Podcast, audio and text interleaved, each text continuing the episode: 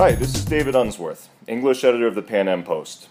Today we'll be talking with Michael Cannon, Director of Health Policy Studies at the Cato Institute in Washington, D.C. He has been described by the New Republic as Obamacare's single most relentless antagonist and provided legal arguments in the Supreme Court case King v. Burwell. Michael, thanks for being with us today. Happy to be here. So, to begin with, why has Obamacare been fundamentally unable to increase choice and competition as President Obama promised? Well, because the model that Obamacare follows is one of restricting choice and restricting competition, telling consumers you cannot buy only the health coverage you want, you, have to buy much more. You have to buy uh, an entire list of benefits the government uh, wrote into statute and that, that legislators wrote into statute, and then a list to which bureaucrats can add every year. So that increases the cost of coverage, reduces choice by reducing the variety of plans that are available to people. And it's all really done because what the authors of Obamacare tried to do is provide subsidies to people with expensive medical conditions, but hide those subsidies from the people who would be paying them. And they did that by telling insurance companies you must charge healthy and sick people the same premiums if they're the, of, uh, of a given age. That reduces the premiums for sick people by increasing them for healthy people. And so that too increases uh, the uh, uh cost of coverage. It ends up reducing competition and choice the problem is that those subsidy or those, those, that that hidden system of taxes and transfers is not hidden enough. Healthy people realize that their premiums are going up and they can wait until they're sick to buy coverage, which is something that Obamacare allows them to do. So healthy people figure, well, you know what? We're not going to buy coverage, even though the government is penalizing me for not buying coverage. The penalty is less than the premiums that they're expecting me to pay.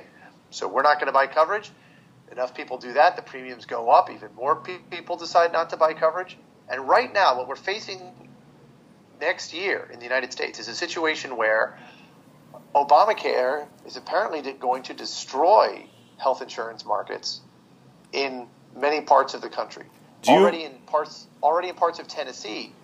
Uh, well, I should say that in seventy percent of counties in the United States, the Obamacare health insurance exchange has only two carriers providing coverage on that exchange. Sure. In 30% in 30% of counties, there's only one carrier.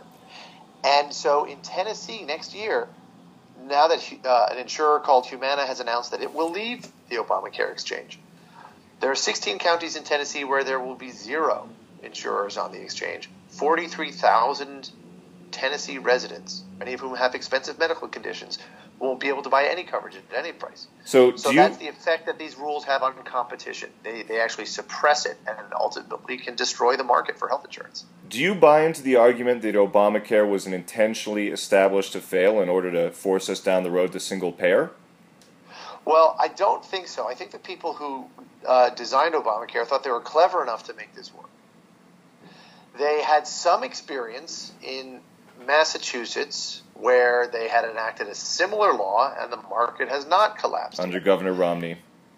That's right, under Governor Mitt Romney. So the same people who put that uh, law together wrote Obamacare, and so they believed, perhaps not unreasonably, maybe from their perspective, that, that this would not happen. But, you know, the United States is a big country. It's bigger than just the state of Massachusetts. It's more diverse than the state of Massachusetts. And and so things haven't worked out uh, the way they planned. It turned out they were not as clever as they thought. There are some people who thought, you know what, if this doesn't work out, it's okay because then we'll get single payer. There, Paul Krugman is one of these people, and and so I think there was a contingent of support for the Affordable Care Act made up of people who who said, you know, maybe this will fail, and that's fine. There's some inherent contradictions here, and if it does fail, no big deal. We'll support it, and and maybe even some of them were hoping that it would fail. But I don't buy that the people who wrote it designed it to fail. Fair enough. Tell us about your role in encouraging states to refuse to set up their own exchanges as part of a long term strategy for repealing Obamacare. So we have a federalist system in the United States where the federal government and state governments are uh, independent sovereigns. And under the U.S. Constitution, the federal government cannot force states to implement federal laws. They can create incentives and the line gets blurry, but states have the right to say, no, we're not going to do this. And then the federal government has, a, has the power to uh, uh, the power to implement those laws itself if the state does not. And that's the approach that the Affordable Care Act's authors took. They said that when it came to the private health insurance overhaul, they told states, uh, we want you to implement these regulations. We want you to change your laws so that your laws reflect these regulations. We want you to establish a health insurance exchange, which is a government bureaucracy through which insurance companies and consumers had to do business if they wanted to get hold of the federal subsidies that the Affordable Care Act creates for health insurance. And yet, 38 states said, forget it, we're not going to implement an exchange. And that was really remarkable. A lot of people didn't think that that was going to happen. A lot of people just assumed that all states would fall into line. But there was a lot of resistance among the states. And you've been that described helped. as pivotal in New Hampshire, for example, in New Jersey, as, for example, in New Hampshire, the Republican legislature was already preparing to the legislation to establish their own exchange. You arrived to speak to the New Hampshire legislature. They changed their mind. There was a lot of misconceptions uh, about how this law worked and whether establishing an exchange gave states more power and control over how this law would operate in their state. A lot of Republicans wanted to establish an exchange because they figured that would give them more control over how this law worked. My role was to go to the states and explain to them how the law works. That no, you sure. really don't have any more control. Uh, this is a federally driven law. They just want you to implement their law for them. They, they, they chose this structure because if it were all run from the federal government, they realized that would engender a lot of opposition. It would make transparent what they were trying to do, which is federalize health care. And so my role was just to go to states and explain that that's, that's what's happening here. And if you do establish an exchange, you'll get all the blame if things go wrong, but you won't get any control uh, uh, or any power to make things better. And so a lot of states saw through that. There's also just a lot of inertia on the part of states who decided uh, that uh, they would uh, let the federal government implement its own laws and uh, and and let the federal government take the credit or blame for for its own decisions. Why do the Republicans currently appear to be so divided and driftless regarding repeal and replace? And why are we constantly hearing in the media that, that for example, Rand Paul has repeatedly referenced what he terms Obamacare light. Well, that's because, uh, if you'll recall, the uh, plan on which Obamacare is modeled, the uh, the law that Massachusetts enacted in 2006, my state, under a Republican governor, Mitt Romney, with the help of a conservative think tank, the Heritage Foundation. Uh, Obamacare itself has a Republican pedigree. It was basically in, uh, the idea came from the Conservative Heritage Foundation, and a lot of Republicans supported the idea until Barack Obama took it up and pushed it after he became president of the United States.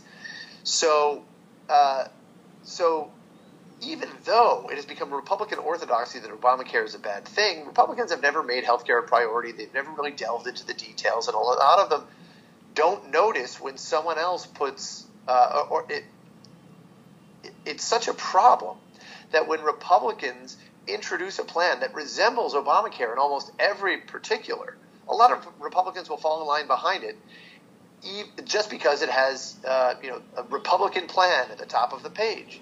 Just because it is being introduced by a Republican, they think it's okay. Some Republicans, however, are not that or pay more attention to health care or are not that gullible. They are people like Rand Paul, people like uh, Raul Labrador, a, a, member of the House of Representatives from Idaho, people like the House Freedom Caucus uh, in the House of Representatives. They look at the particulars and they say, wait a second, this preserves. Uh, this, they're looking at, uh, say, the, a bill that the House Republican leadership is putting together. They say this preserves the central architecture of Obamacare. Why are we uh, proposing this? Why are we uh, saying anything nice about this approach, uh, approach at all? This because this is what we've been railing against for seven years. Did we only oppose Obamacare because it was being introduced by Democrats, or do we really believe that it is going to make health care worse, make it less available? That's the fight. That's where the division comes from in the Republican Party right now. That's the fight that they're having right now. And it's kind of troubling because you've got some heavy hitters, uh, maybe even President Trump, who are, who are lining up behind the House uh, leadership plan. It remains to be seen whether that carries the day. But if it does, Obamacare will, obtain, will achieve immortality because Republicans will become invested in the powers that Obamacare created and making it, them. It work. is indeed troubling.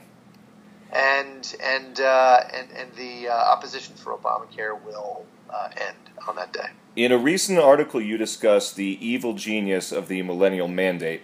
Explain how obligating insurers to cover children up to the age of 26 was part of Obama's scheme to hide the true cost of Obamacare from the American public. So this is um, this is a, a, a provision of Obamacare that supporters claim is popular, but actually is not, uh, because and, and here's how it works. The provision tells insurance companies that you have to cover if you cover dependents, you know, people's children, you have to cover those children all the way up to age 26.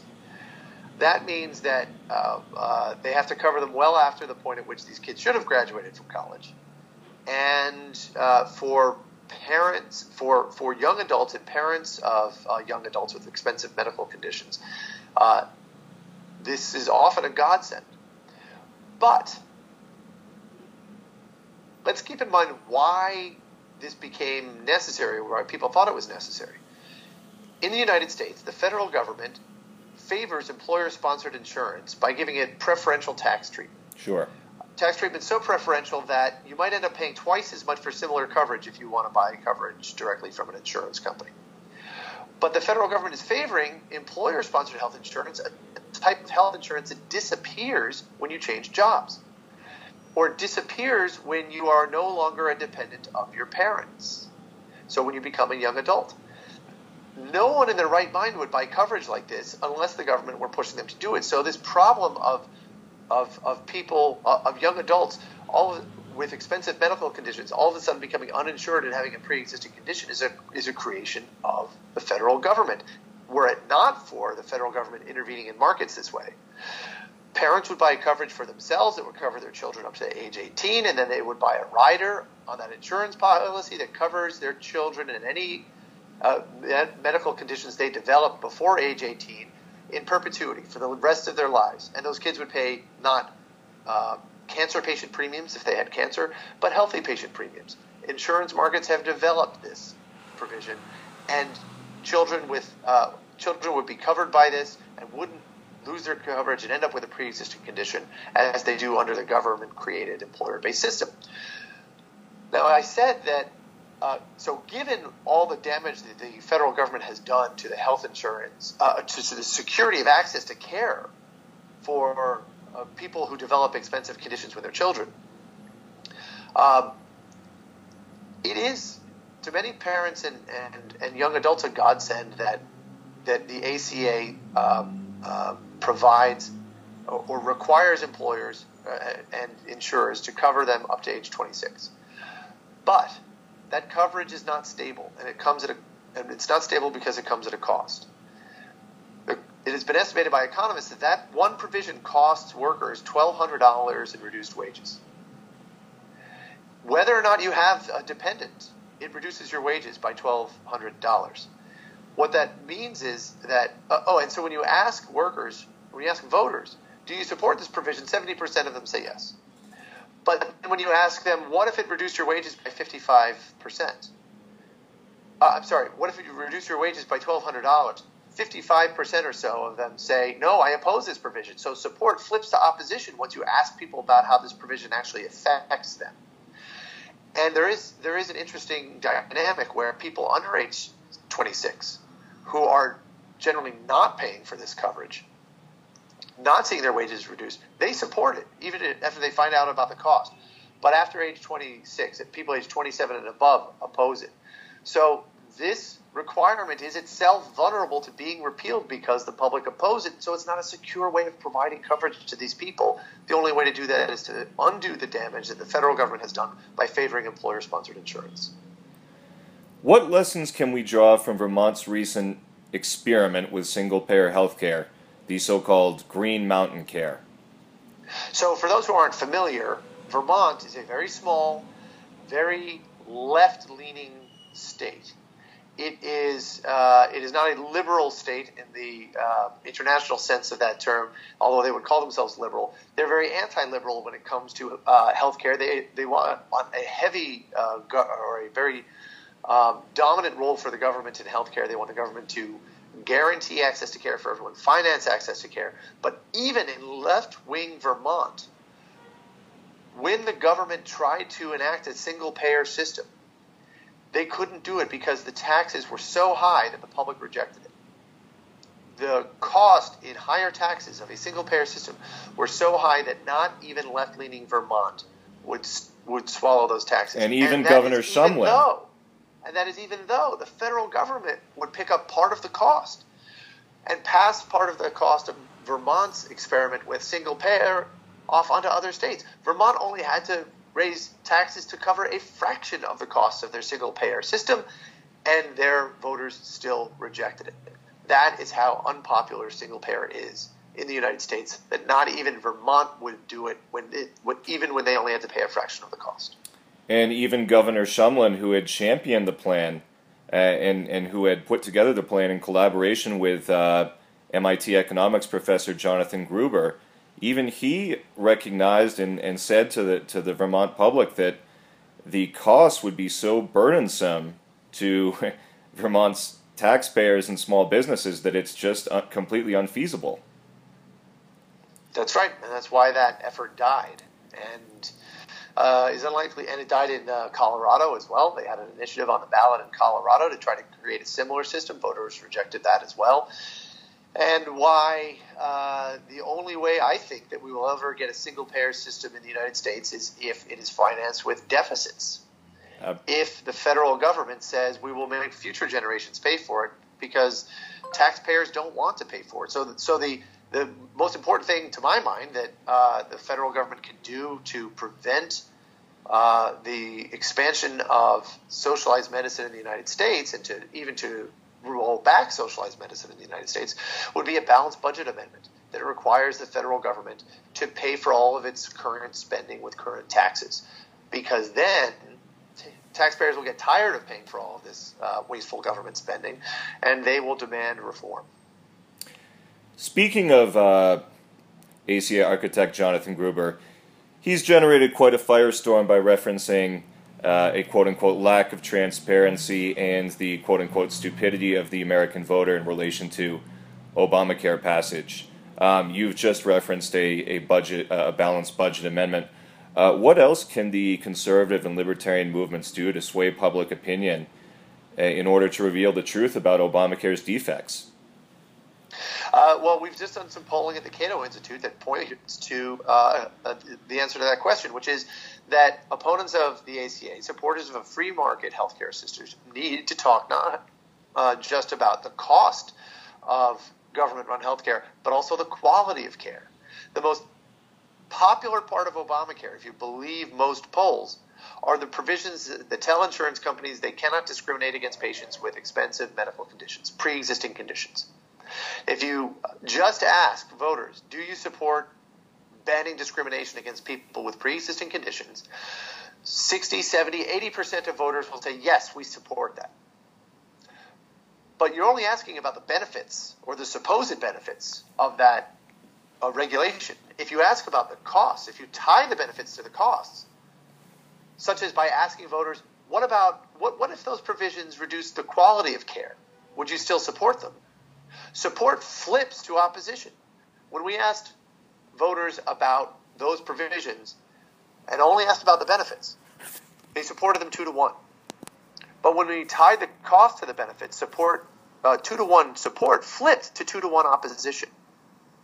So it's really the quality of care and access to quality care uh, that drives public opinion. And if you want to uh, uh, uh, educate people about Obamacare, if you want to turn them against this law, you need to talk about the quality of care that voters and their loved ones will receive under this law, and what this law, how this law degrades the quality of care. In your mind, what can the healthcare industry do to increase transparency so that con- consumers have true choice and competition? Well, we, we don't need to look to the industry to do this because uh, the industry will do it automatically if the government uh, gets out of the way. The government in the United States prices and quality so opaque is by changing who controls the money, taking our health our healthcare dollars away from us, spending those dollars itself, or giving those dollars to employers to spend on our behalf. In the United States, consumers uh, really only control 11 cents out of every dollar spent on healthcare, if that. But meanwhile, the federal government directly controls 51% of healthcare spending. Employers be, uh, be, control 21% because the government gives them that uh, control over that money. And then the government indirectly controls another 10% or so by mandating that we give our money to health insurance companies. If you eliminate those mandates, if you eliminate the tax preferences that give employers control over 21% of U.S. healthcare spending, that's $700 billion per year, more than the GDP of many small countries and let consumers control that money. Or if you have the, Medi- the U.S. Medicare program, uh, uh, in, instead of giving a government-defined package of health insurance benefits to people, just give people the cash and let consumers control that money. Let them all choose and purchase their own, their their preferred health insurance plan. Then, if health insurance companies and healthcare providers want to get that money from us, they're going to have to give us the price information we demand. They're going to have to give us the quality information we demand. Right now, people don't care about prices and quality as much as they would if they were spending their own money because sure. they're spending employers' money or they're spending the, the government's money. They will demand quality and price information when it's their own money, and they will get it, or else providers will not get that money from them. So, Michael, I have a I have a close friend who is a physician in Connecticut, and he asked me to ask you a question, if you don't mind.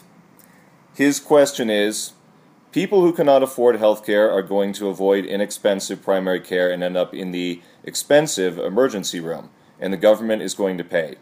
Wouldn't it be more cost effective to pay for inexpensive primary care?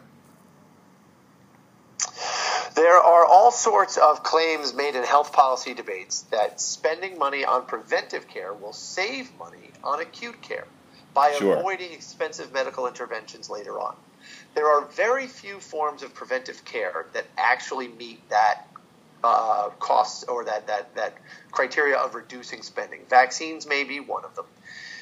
But most forms of preventive care uh, result in higher spending. Now, they might improve health and they might be worth doing, but they don't reduce spending later on. And so many people spend so many colonoscopies in order to catch uh, one cancer that would have killed someone and catch and stop one cancer that would have killed someone, that you end up spending more money with greater screening than you do uh, th- than you would spend just on treating that uh, the patient where that um, uh, uh, tumor, the colorectal cancer tumor, emerged. Now you might say that well, it's, it's worth it if we catch it and, and, and prevent that patient from dying, uh, but there aren't any studies uh, to show that expanded colorectal cancer screening reduce all cause mortality. So, so even if you do catch that cancer, it's not clear that we're going to be able to save that person's life. So, so there's a lot of question about the uh, about the um, even the health benefits from expanding screening and other forms of preventive care. And finally, what what words of wisdom would you impart to Latin American governments as they seek to improve the quality of healthcare while controlling the costs? The most important thing that any healthcare system can do for vulnerable patients is drive prices down as far as possible.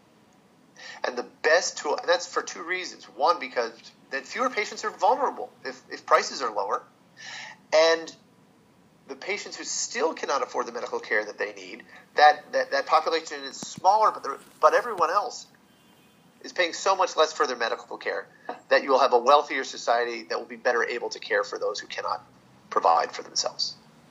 And the most effective tool we have for driving down prices is to let the consumers control the money. Let stop taxing people to fund these expensive uh, government-run uh, health and social insurance schemes. Uh, if you are, if you can't get rid of those schemes immediately, just have them subsidize people by giving them the cash and letting them purchase the health insurance and medical services uh, that that they want, and not the ones the government wants them to purchase. They will do a better job of avoiding unnecessary services, of uh, of buying necessary services and bringing down the cost of necessary services so that fewer people are falling through the cracks of your healthcare system uh, rather than more people. Michael, thank you so much for being with us. We really appreciate your time, and uh, hopefully someday we can have you uh, back again in the future. I would be pleased to do it. Thank, Thank you, you, very, very much. much. Take care.